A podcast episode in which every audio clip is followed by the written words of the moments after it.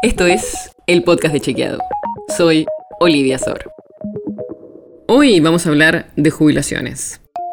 Porque el ministro de Economía de la Nación, Sergio Massa, y la titular del ANSES, Fernanda Raberta, anunciaron el porcentaje de aumento que se va a dar en diciembre. Y además adelantaron que se va a pagar un bono de entre 7 mil y 10 mil pesos para los que menos cobran. El porcentaje de aumento va a ser del 15,62%, que es el porcentaje que dio el índice de movilidad que está determinado por ley. O sea, no es que el gobierno defina cuánto va a ser la suba, sino que están cumpliendo con la ley de movilidad jubilatoria. Lo que sí definió el gobierno es dar un bono para las jubilaciones más bajas. Esto es algo que ya habían hecho en el trimestre anterior y va a funcionar igual. El bono se va a pagar durante tres meses y va a ser de entre 7 y 10 mil pesos para garantizar que todos los saberes estén por encima de los 60 mil pesos. O sea, que los que tengan la mínima van a cobrar el máximo de 10 mil pesos y a medida que la jubilación sea más alta, el bono va a ir disminuyendo hasta 7 mil por mes para quienes reciben hasta dos jubilaciones mínimas, que son casi 100 mil pesos. Pero, ¿cómo viene evolucionando las jubilaciones en el gobierno de Alberto Fernández? ¿Le están ganando a la inflación?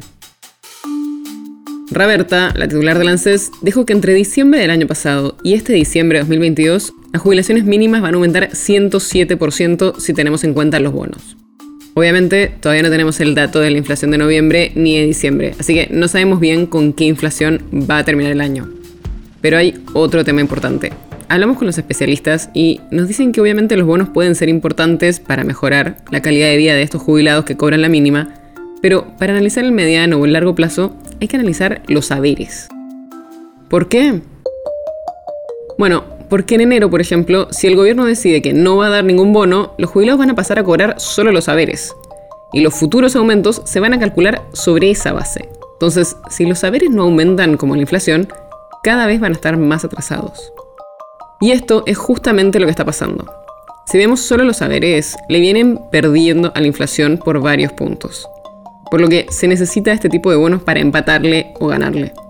Y aparte, estos bonos son solo para los que menos ganan, así que los que tienen jubilaciones por encima de esos valores cada vez pueden comprar menos. El problema, como nos pasa desde hace años, es que es muy difícil hacer que los saberes aumenten como la inflación. Porque las jubilaciones aumentan según la inflación que hubo en los últimos meses, y si cada vez hay más inflación, las jubilaciones siempre van a correr detrás de los precios.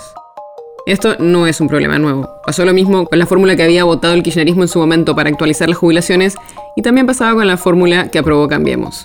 Y el máximo problema es que las jubilaciones recién le ganarían a la inflación cuando el aumento de los precios empieza a bajar. Pero por ahora eso no estaría pasando. Si quieres saber más sobre esto y otros temas, entra a chequeado.com o seguinos en las redes.